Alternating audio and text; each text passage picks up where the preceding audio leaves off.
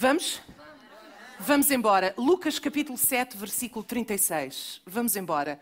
Ah, cá está. Maravilha. Lucas 7, 36 diz assim: Convidado por um dos fariseus para jantar, Jesus foi à casa dele e reclinou-se à mesa. Ao saber que Jesus estava comendo na casa do fariseu, certa mulher daquela cidade, uma pecadora, diz comigo, pecadora, pecadora. trouxe um frasco de alabastro com perfume e se colocou atrás de Jesus a seus pés. Chorando, começou a molhar-lhe os pés com as suas lágrimas. Depois os enxugou com os seus cabelos, beijou-os e os ungiu com o perfume.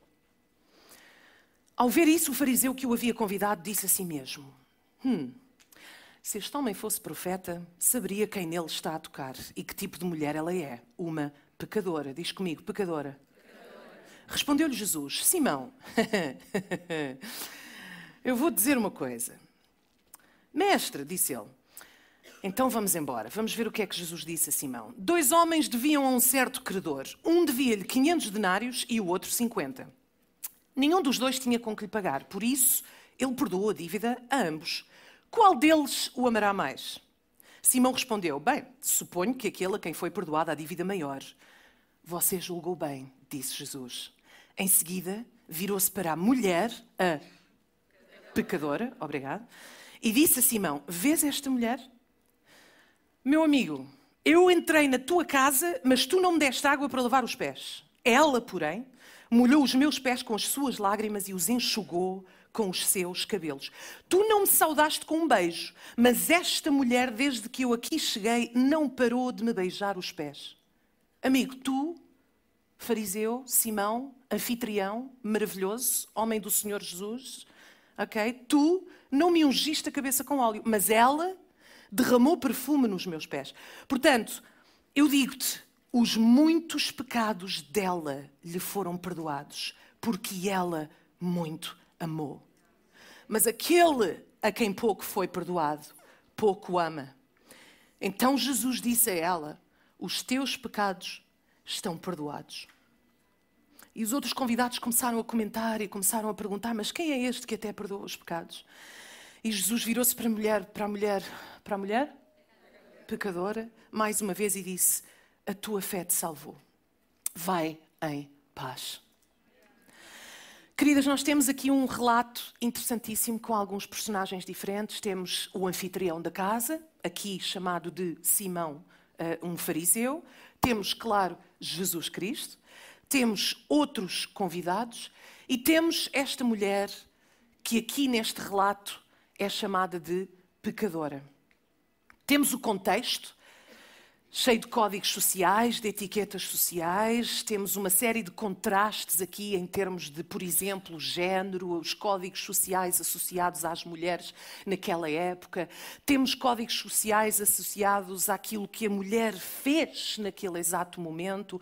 Por exemplo, na cultura judaica da altura, uh, os discípulos ajoelhavam-se aos pés do seu mestre.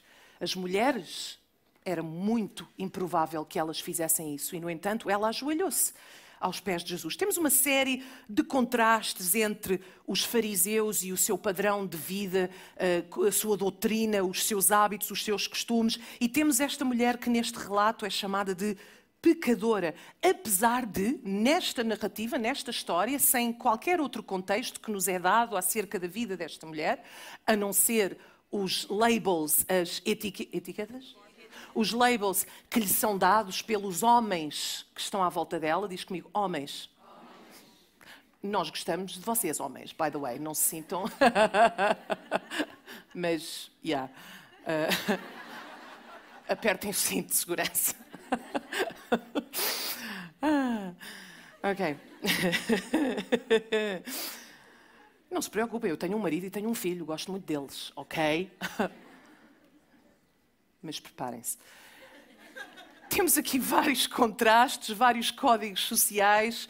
Temos este contexto, apesar de, como eu estava a dizer, o único contexto que nos é dado em relação à vida desta mulher ou ao estilo de vida desta mulher é-nos oferecido através desta palavra pecadora pelos homens que estavam naquela sala. Aquilo que nós vemos neste momento é diferente, certo? Aquilo que nós vemos é uma mulher prostrada aos pés de Jesus, a oferecer uma resposta a Jesus Cristo, que é extraordinária, uma resposta de adoração, uma resposta de desprendimento, abandono na presença do único autor e consumador da sua fé, Jesus Cristo. Vemos um exemplo interessantíssimo desta mulher que leva uma coisa caríssima, um vaso de alabastro com um conteúdo também caríssimo, a derramar este é, algo de precioso aos pés de Jesus. João 4:23 diz que está chegando a hora e de facto já chegou em que os verdadeiros adoradores adorarão ao Pai em espírito e em verdade. São estes os adoradores que o Pai procura. E eu gostaria de oferecer um momento de reflexão hoje neste relato que nós encontramos aqui na Bíblia. E gostaria de oferecer algumas perspectivas sobre quem esta mulher na realidade era. E talvez hajam aqui uma ou duas lições que nós podemos aproveitar para nós, mulheres de hoje, que estamos aqui hoje. E o título da minha mensagem, se alguém está a tomar notas, o título da minha mensagem é Ela tinha nome. Diz comigo. Ela tinha nome. Ela tinha nome. Ela tinha nome. Quem era esta mulher? Qual era o nome dela? Neste texto, ela é apenas mencionada como sendo pecadora. E na realidade, este mesmo relato bíblico aparece nos outros evangelhos. Temos o mesmo relato, claro, por autores diferentes, de maneiras ligeiramente diferentes, em Mateus, em Marcos, aqui em Lucas. Mas no Evangelho de João há um relato de um episódio tão semelhante a este que seria muita coincidência serem duas mulheres diferentes. E no Evangelho de João, esta mulher tem nome. Vocês sabem quem ela era? Vamos descobrir. João capítulo 11, versículo 2 diz: E Maria, diz comigo, Maria, era aquela que tinha ungido o Senhor com um guento. E lhe tinha. Eu posso fazer uma pausa?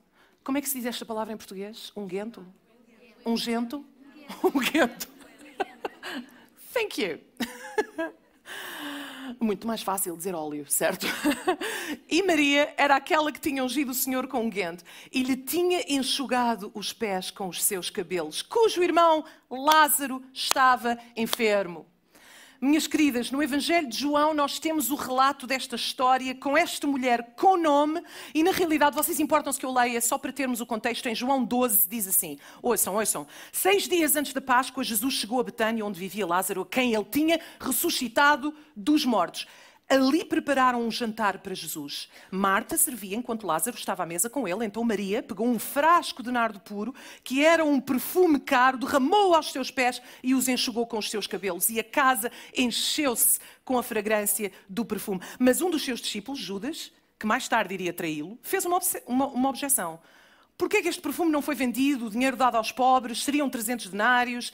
Ele não falou isso por se interessar pelos pobres, mas porque era ladrão.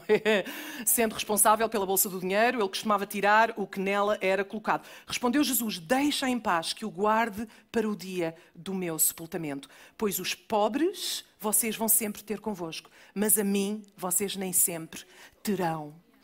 Queridas, esta mulher tinha nome. E esta mulher tinha uma história, esta mulher tinha um contexto. Alguns estudiosos, como eu disse há pouco, na realidade argumentam que a mulher em Lucas 7 era uma mulher diferente desta história de Maria, irmã de Lázaro. E eu acho isto muito interessante, porque na realidade vamos ver as coincidências entre as duas histórias. Isto, se elas fossem duas mulheres diferentes, significa que Jesus teria sido duas vezes convidado para comer na casa de um fariseu, o que pode acontecer em ocasiões diferentes, mas em ambas as ocasiões, o fariseu que convidou Jesus chamava-se Simão e em ambas as refeições, uma mulher entrou e ungiu Jesus derramando óleo a seus pés. Queridas, o que é interessante acerca desta história é que esta mulher, e eu escolho, eu escolho acreditar que Deus quer falar algo conosco através desta história. Eu escolho acreditar que na realidade há algo aqui para mim e para ti. E eu gostaria de partilhar convosco nesta manhã. A primeira coisa que nós sabemos aqui é que esta mulher tinha uma história. Ponto número um, ela tinha uma história. Ela não apenas tinha nome, mas ela tinha uma história. Ela tinha um contexto. E na realidade, quando este episódio acontece, vemos aqui um momento em que Jesus está a ser ungido antes da sua crucificação. Esta mulher não era uma mulher qualquer, esta mulher não era uma mulher sem nome. Esta mulher teria provavelmente uma história de erros, de falhas, de pecados, assim como eu e tu temos. Mas isso não tira o teu nome, isso não te dá a tua identidade. É Jesus que dá a tua identidade. E é Jesus que marca a tua história. Não é o teu pecado não são as tuas falhas, não são os teus erros. É Jesus que marca a tua história. Tu não és aquilo que tu fazes, tu não és aquilo que tu fizeste no teu passado, tu não és apenas a mulher pecadora, tu és mais do que isso. Neste caso, esta mulher era Maria, irmã de Lázaro. Ela sabia o que tinha acontecido, ela sabia quem Jesus era.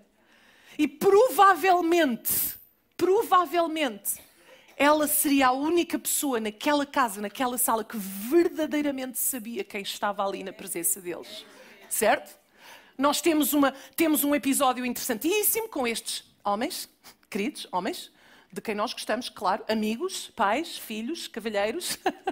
Mas temos um episódio aqui em que temos todos estes homens, cada um deles provavelmente a tentar ver o que é que eles conseguem obter deste homem que estava na presença deles, Jesus Cristo. Provavelmente alguns, se calhar, esperavam que ele fosse um, um libertador político, certo? Alguns esperavam que ele uh, libertasse, uh, os libertasse do regime político em que eles se encontravam na altura. E, portanto, como é óbvio, eles estavam a ver o que é que poderia acontecer se, este, se isto correr bem. Enfim, eu quero, ser, quero que ele se lembre de mim quando ele estiver no poder, certo? Temos toda esta situação, temos todo este contexto social, que eu não, não vou entrar em pormenores nesse, não temos tempo, mas temos uma mulher que tinha uma história. E a história dele foi uma, a história dela foi uma história de libertação, de redenção, de milagre extraordinário. Ela sabia quem estava ali na presença dela. Ela sabia o que Jesus tinha feito por ela. Ela sabia que Jesus tinha ressuscitado o seu irmão. Mais uma vez, há vários relatos e diferentes estudiosos têm opiniões diferentes, mas, de acordo com o livro de João, o episódio da ressurreição de Lázaro aconteceu antes deste episódio. Portanto, a Maria que nós vemos neste momento é uma Maria que sabe o que está a fazer, ela sabe, ela conhece o Jesus que está a adorar.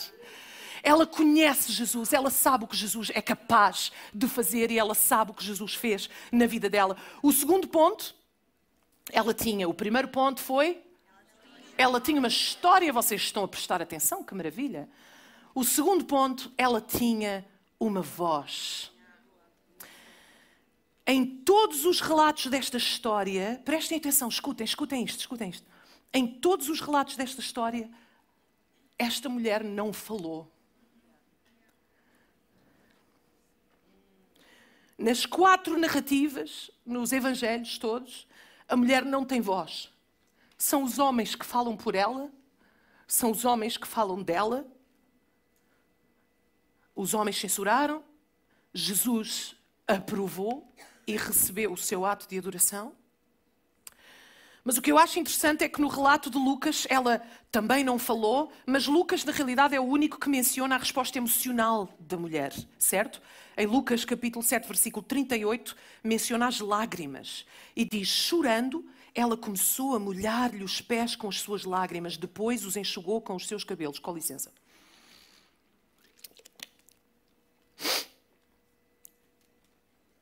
No entanto, nos outros relatos, nós vemos que ela não tinha falado. Mas eu gostaria de chamar a vossa atenção para a história que aconteceu antes deste episódio, o momento em que Jesus ressuscitou o irmão de Maria. Em Marcos 11 diz assim: Estava então enfermo um certo Lázaro, prestem atenção, de Betânia, aldeia de Maria e da sua irmã Marta. E Maria era aquela que tinha ungido o Senhor com um guento e tinha enxugado os pés com os seus cabelos, cujo irmão Lázaro estava enfermo. Mandaram-lhe, pois, as suas irmãs, Marta e Maria, mandaram dizer a Jesus: Senhor, eis que está enfermo o teu amigo, aquele a quem tu amas. Jesus, ouvindo isso, disse: Esta enfermidade não é para a morte, mas para a glória de Deus, para que o Filho de Deus seja glorificado por ela. Ora, Jesus amava a Marta e a sua irmã, Maria, e a Lázaro. Ouvindo depois que estava enfermo, o que é que ele fez? Ele foi ter com elas? Foi ter com ele?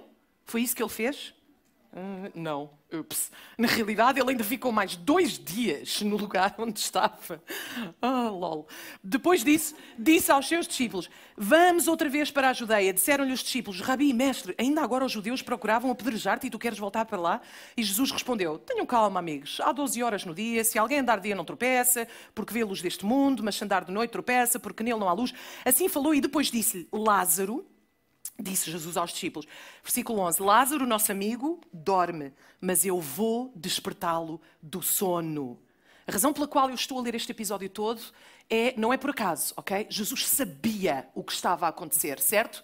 Ele disse: atenção, ele não está morto, ele vai acordar do sono. Então, Jesus disse-lhes claramente, versículo 14: Lázaro está morto. E folgo por amor de vós que se eu lá não estivesse, para que acrediteis? Mas vamos ter com ele. Disse, pois, Tomé, chamado Dídimo aos discípulos, vamos nós também para morrermos com ele. Porque eles estavam com medo. Versículo 17 diz, chegando, pois, Jesus, prestem atenção, achou que já havia quatro dias que Lázaro estava na sepultura. Quatro dias, diz comigo, quatro. quatro. Uh, imaginem. Um, ora, Betânia estava de Jerusalém, quase 15 estádios, e depois, versículo 19 diz: E muitos dos judeus tinham ido consolar a Marta e a Maria acerca do seu irmão, ou seja, estava uma multidão, ok? Ouvindo, pois, Marta que Jesus estava a chegar, Marta fez o quê? Foi ter com ele, foi ter com Jesus. Maria fez o quê? Ficou em casa. Ela ficou sentada em casa, versículo 20, ok? Versículo 21, Marta vê Jesus, o irmão delas está morto há quatro dias. Diz comigo, quatro dias. Quatro dias. e disse, pois, Marta a Jesus: Senhor, se tu tivesse aqui, o meu irmão não tinha morrido. Mas também agora eu sei que tudo quanto pedires a Deus, Deus te concederá. Versículo 23 diz: Disse-lhe Jesus: O teu irmão vai ressuscitar. Versículo 24 disse-lhe Marta: Eu sei que há de ressuscitar na ressurreição do último dia. Ela não estava a apanhar bem a cena. Ela pensava que ele estava a falar da ressurreição dos mortos no último dia. Onde é que eu estou? Onde é que eu estou? Qual é o versículo? Ajudem-me. 24. Obrigada. Disse-lhe Marta: Eu sei que há de ressuscitar na ressurreição do último dia. Versículo 25. Disse-lhe Jesus: Eu sou a ressurreição e a vida. Quem crê em mim, ainda que esteja morto, viverá. E todo aquele que vive e crê em mim nunca morrerá. Crês tu nisso? Disse-lhe ela: Sim, Senhor. Eu creio que tu és o Cristo, o Filho de Deus, de Deus que havia de vir ao mundo. Agora prestem atenção. Maria vai entrar em cena. Versículo 28. E dito isso, partiu e chamou em segredo a Maria, sua irmã Marta, foi ter com Maria, que tinha ficado em casa. Provavelmente chateada, certo? Quer dizer, Jesus disse que vinha, não veio. Passaram-se um dia, dois dias, três dias, quatro dias. Jesus chegou, ela não foi ter com ele. Eu, se fosse Maria, eu compreendo, certo? Vocês não, são todas mais santas do que eu. Mas eu estou com a minha amiga Maria. A Marta foi, chamou Maria e disse: O Mestre está aqui e o Mestre está-te a chamar. 29 diz assim: Ela, ouvindo isso, levantou-se logo e foi ter com ele. Ela levantou-se logo e foi ter com ele. Ainda Jesus não tinha chegado à aldeia, mas estava no lugar onde Marta o encontrara.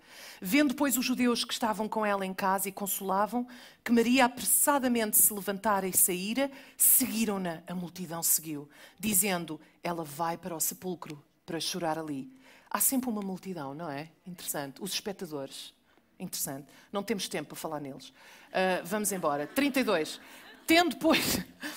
Tendo, pois, Maria, atenção, a cena, tendo Maria chegado onde Jesus estava, vendo o que é que ela fez? Lançou-se aos seus pés. Vemos aqui um ato de discípula para com o seu mestre. Lançou-se aos seus pés, dizendo: Senhor, se tu estivesses aqui, o meu irmão não teria morrido. E o versículo 33 diz: Jesus, pois, quando a viu chorar, e também chorando os judeus que com ela vinham, moveu-se muito em espírito e perturbou-se. E disse: Onde o puseste? E disseram-lhe: Senhor, vem e vê. Levaram Jesus ao sepulcro. E no versículo 35, o versículo mais curto da Bíblia, diz: Jesus chorou. Disseram, pois, os judeus: Vede como o amava. E alguns disseram: Não podia ele que abriu os olhos ao cego fazer também com que este não morresse? Jesus, pois, movendo-se outra vez muito em si mesmo, foi ao sepulcro. Era uma caverna, tinha uma pedra posta sobre ela. Disse Jesus: Tirem a pedra. Marta disse: Senhor, já cheira mal, já vão quatro dias. Disse-lhe Jesus: Não te tenho eu dito, se creres, vais ver a glória de Deus. Eles tiraram a pedra. Jesus, levantando os olhos para o céu, disse: Pai, graças te dou por me haveres ouvido. Eu sei que tu me ouves, mas eu disse isto por causa da multidão que está ao redor, para que eles creiam que tu me enviaste. E tendo dito isso, clamou com grande voz: Lázaro, vem para fora. E o defunto saiu, tendo ainda as mãos e os pés ligados com faixas, o seu rosto envolto num lenço, disse-lhe Jesus: Desligai-o e deixai-o ir muitos dentre os judeus que tinham vindo a Maria e que tinham visto o que Jesus fizeram, creram nele. Queridas, nós só temos três relatos bíblicos de Jesus a chorar. Este foi um desses momentos. Jesus chorou neste momento. Todos os três relatos, by the way, aconteceram na, na semana antes da sua crucificação. Este foi um dos momentos. O segundo momento foi no domingo, na Palm Sunday. Como é que se diz isto em português? Ramos, Ramos, é isso mesmo, Ramos, exatamente. O domingo de Ramos, eu ia dizer das Palmeiras. eu sou, eu, isto está, a minha cabeça está como o Google Translate. Literalmente, estou a falar a sério. O tipo de traduções que eu faço são extraordinárias. Uh, no domingo das. Aliás, eu escrevi aqui no domingo das Palmeiras, no domingo, no domingo de Ramos, quando ele viu a cidade de Jerusalém na sua entrada triunfal, ele chorou. E o terceiro momento foi no jardim do Getsemane, antes da crucificação. Só temos estes três momentos em que Jesus chorou. Este foi um momento extraordinário. E, by the way, faço aqui um parênteses para dizer que, minha querida, se sentes vontade de chorar, chora. Jesus chorou. Ele não fingiu que estava tudo bem. Aliás, ele sabia o que ia acontecer mas Jesus chorou. Às vezes é tempo de chorar, às vezes é tempo de rir.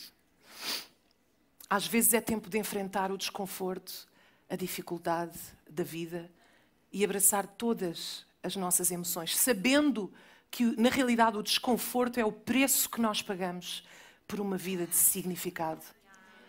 O desconforto é o preço que tu e eu pagamos por uma vida de significado, de relevância, de, de Significance? Significado? Ok. Jesus chorou. E queridas, esta mulher tinha uma voz e a voz dela teve um impacto. A voz dela moveu o coração de Jesus. Quando tu choras, Jesus chora contigo. Ele está contigo. E sabem, o mais interessante é que a maioria dos relatos que nós encontramos bíblicos e os estudiosos, a maioria deles dizem que Jesus chorou porque Lázaro, seu amigo, tinha morrido. Queridas, vocês lembram-se das partes que eu highlighted, que eu destaquei na passagem? Ele sabia que Lázaro ia ressuscitar. Ele sabia que Lázaro, que esta morte era para glorificar a Deus. Eu acredito que Jesus não chorou por causa de Lázaro estar morto, porque ele sabia que Lázaro ia ressuscitar. Eu acredito que Jesus chorou porque Maria chorou. E porque ele sentiu a dor dela. E quando nós sentimos dor, eu creio que Jesus sente conosco. Ele está conosco. Ele caminha contigo. E queridas, eu sei que talvez algumas de vocês estejam aqui hoje de manhã e é tão bom estarmos aqui juntas, é uma alegria enorme. Nós sentimos esta energia do Espírito Santo neste lugar e é contagiante ver a Kat a liderar o louvor, os amigos aqui a cantarem, todas as tuas amigas ao teu lado a adorarem a Deus e a celebrarem com vitória, com alegria, porque Jesus nos libertou. Mas eu sei que algumas de vocês estão a passar pelo vale hoje, neste exato momento. E eu quero que tu saibas que Jesus sabe. Ele está contigo. E se precisas de chorar aos pés dele, chora aos pés dele. Ele chora contigo. Mas não te esqueças do final desta história. O fim da história é que ele vê a razão pela qual tu estás a chorar. E Ele sabe, Ele sabe. E Ele vai trazer a libertação que tu precisas, seja o que for. Só Ele pode fazer, só Ele pode fazer, mais ninguém. Só Ele. Ela tinha uma voz e a voz dela teve um impacto. E o terceiro ponto, ela tinha um propósito. Ela sabia exatamente o que ela queria fazer. Ela sabia exatamente quem Jesus era. Quando ela veio à casa onde Jesus estava, mais uma vez, ela ajoelhou-se aos pés de Jesus, tal como ela se tinha ajoelhado aos pés de Jesus antes, para chorar e, e, e, derramar a sua alma em tristeza, em luto, em dor, por causa do seu irmão estar morto. E neste momento, mais uma vez, ela ajoelha-se aos pés de Jesus, mas desta vez com a compreensão total de quem Jesus realmente era. E neste ato de fé, neste ato de adoração, rendida, eu peço desculpa, isto ranho, lágrimas, isto é uma maravilha. O problema, eu vou-vos dizer uma coisa, o problema destes microfones maravilhosos são super úteis, mas depois uma pessoa está ranhosa e vocês têm que ouvir. Eu peço desculpa. Se eu tivesse os outros microfones, que a gente. Sorry. Posso fazer uma pausa? Temos alguém aqui de Alvalade, Bairro Azul? Alguém? Uau, ninguém. Awkward. Há uma pessoa! Olá, querida, como é que te chamas? Yasmin. Espetáculo. Eu nasci em Alvalade, no Bairro Azul. Pronto, achei que gostarias de saber. Mas.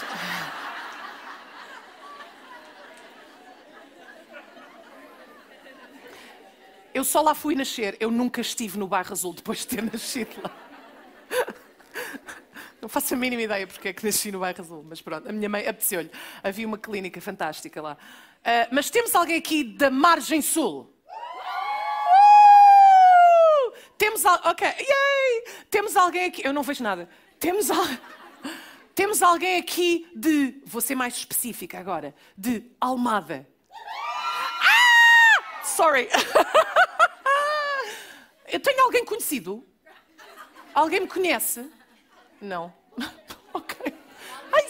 Ai, ai que bom, ai que bom. Ok, eu não, não sei, quem, não consigo ver a tua cara. Ok, eu acredito. Conheces. Agora, vou ser ainda mais específica. Esta é a minha parte preferida. Temos alguém aqui da Cova da Piedade? Quem é que é da Cova da Piedade? Não, desculpa, fica de pé, se faz favor. Quem é da Cova da Piedade? Eu preciso de ver este espécime. Ah, que bom, maravilha. Não, não vejo a tua cara, mas acredito. Cova da Piedade, minhas queridas. Eu acho muito engraçado quando as pessoas me apresentam nos palcos do mundo, eh, como doutora Dr. Anna Lobach from London. Eu penso sempre, a minha voz cá dentro do meu cérebro diz-me sempre: Ana Luísa, o meu segundo nome é Luísa. No one knows, um, ninguém sabe isto, by the way. Ninguém sabe, pelo mundo fora, ninguém sabe que eu tenho outro nome chamado Luísa. Anyway, na minha voz, a minha voz, na minha cabecinha diz-me sempre: Ana Luísa da Cova da Piedade.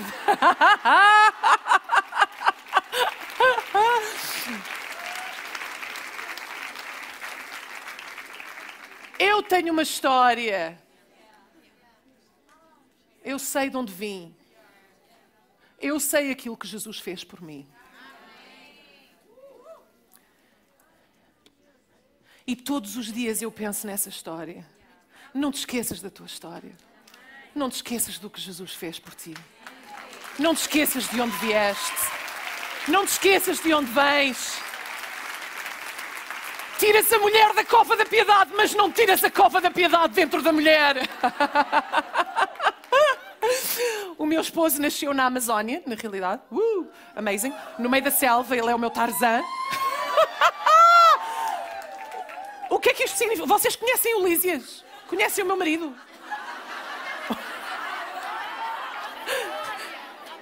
São da Amazónia! Amazing! Oh, Tilly, you should film this for daddy. Anyway, uh, por que é que eu ia dizer isto? Ah, sim, porque eu costumo dizer, eu costumo dizer ao meu marido, às vezes, ele, ele, enfim, quem o conhece sabe que ele é, ele é uma figura, ele é uma figura interessante, super extrovertida, ao contrário de mim, que eu sou muito tímida. Awkward. Um, E, e, eu, e às vezes, enfim, ele tem assim uns comportamentos interessantes. E eu costumo usar esta frase muitas vezes. Pá, tiras o homem da Amazónia, mas não tiras a Amazónia de dentro do homem. não te esqueças de onde vieste, minha querida. Porque é a tua história. E sabem, eu adoro o tema desta conferência. Conta, como é que é? Conta a história? Conta a história. Eu lembro-me da minha querida avózinha, a minha avó Irene, que contou a história. E sabem, na realidade, Ana Luísa da Cova da Piedade tem um passado aristocrata, descobri eu. hum, é verdade. O meu esposo, neste momento, está uh, com a minha mãe, está a ajudar a tirar umas coisas do, do sótão uh, de, de uma casa dos meus pais que estão a vender neste exato momento. E há bocado ele mandou umas fotografias, não sei se viste no, no Famiglia, we have a, a family group chat, uh, nós temos um... um... yep, isso mesmo, chamado Famiglia. e o meu esposo pôs umas fotografias do meu uh, tetravô, que, que, foi um dos primeiros presidentes da República. Uh! Canto e Castro, só lá esteve um ano. Uh, ia ser muito bom.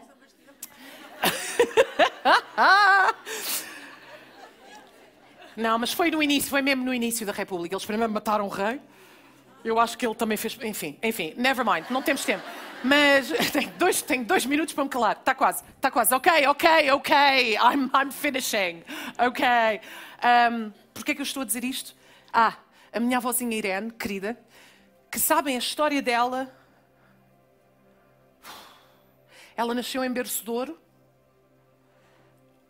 tinha criadagem para fazer tudo na casa dela. O que significa que ela e a mãe dela e as suas irmãs não sabiam fazer literalmente nada. Tinham muito dinheiro, muitas propriedades, muito estatuto, muita riqueza. Mas quando o homem da casa, o meu uh, bisavô, tetravô, whatever, não sei, quando ele faleceu, ela perdeu tudo. A viúva não, não, não soube como gerir as propriedades e, e, na realidade, houve pessoas que se aproveitaram e, e elas perderam tudo. E a minha avó, Irene, quando era ainda uma adolescente, encontrou-se numa situação em que não tinha nada. E a história dela, a partir desse momento, foi uma história de dor, de desapontamentos, de desilusões constantes. Aconteceram coisas horríveis, na realidade, na vida dela. A minha mãe nunca conheceu o pai dela. Houve assim muitas coisas mesmo horríveis que aconteceram na história da minha avó. Mas a única coisa que eu me lembro dela é o facto dela ter levado todas nós para Jesus. Ela teve um encontro com Jesus no pior momento da vida dela. O irmão da minha mãe, meio irmão da minha mãe, o meu tio, infelizmente foi toxicodependente durante a vida toda dele. Na altura contraiu SIDA e outras doenças e, e estava numa situação horrível. E foi naquele momento que ela teve um encontro com Jesus. Ela chorou e Jesus chorou com ela. E por isso ela tinha um propósito, e o propósito da vida dela foi contar esta história. E é por causa disso que eu estou aqui hoje, por causa disso os meus filhos estão aqui hoje. Eu conheci o meu esposo na igreja, a Nilvana conhece, os meus sogros. E querida, eu quero encorajar-te nesta manhã, não te esqueças da tua história. Jesus vai usar essa história para fazer coisas incríveis. Incríveis. Incríveis. E hoje, muitas vezes, eu tenho o privilégio de trabalhar com algumas das empresas maiores do mundo, na realidade, desde L'Oréal, LVMH, os maiores grupos de luxury, os maiores, as maiores empresas de technology. E, e muitas vezes eu encontro-me nestas salas, nestes um, boardrooms com executivos, com, com líderes de, de milhares de pessoas. Quer dizer, na semana passada eu tive uma reunião com CEO, com o CEO e a sua exec team de uma empresa de 120 mil empregados. E eu às vezes estou nestas salas e estou nestes momentos e eu sei que Jesus vai usar a minha história, a minha voz e o meu propósito. Tu tens um nome, Jesus vê o teu nome. Eu quero saber o teu nome. As pessoas que estão à tua volta veem o teu nome.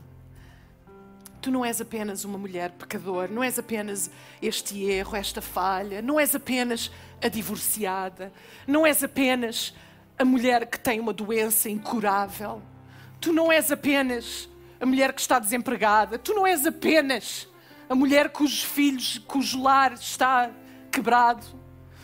Tu não és apenas isso, tu tens um nome e Jesus conhece o teu nome. Tu tens uma história que Ele vai usar para resgatar e restaurar a tua vida e a vida de outros à tua volta. Tu tens uma voz e quando tu falas, tu moves o coração de Deus.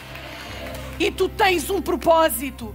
O propósito desta Maria, irmã de Lázaro, era chegar àquela casa onde Jesus estava, o mesmo Jesus que tinha ressuscitado o irmão dela quando ela estava desiludida, desapontada. Tu não estavas aqui, ele morreu e agora ele vai, ressuscitou, ele moveu-se por causa da voz dela. A tua voz pode mover o coração de Deus. Seja o que for que tu estás a atravessar neste momento, vai aos pés dele. Vai aos pés dele, derrama o teu coração. Tu vais mover o coração de Deus hoje. Eu creio que hoje tu vais mover o coração de Deus.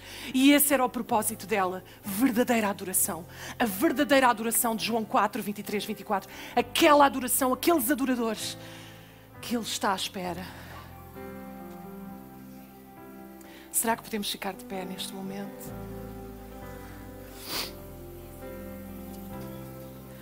Querido, eu tenho duas perguntas para vos fazer hoje. Duas, duas perguntas.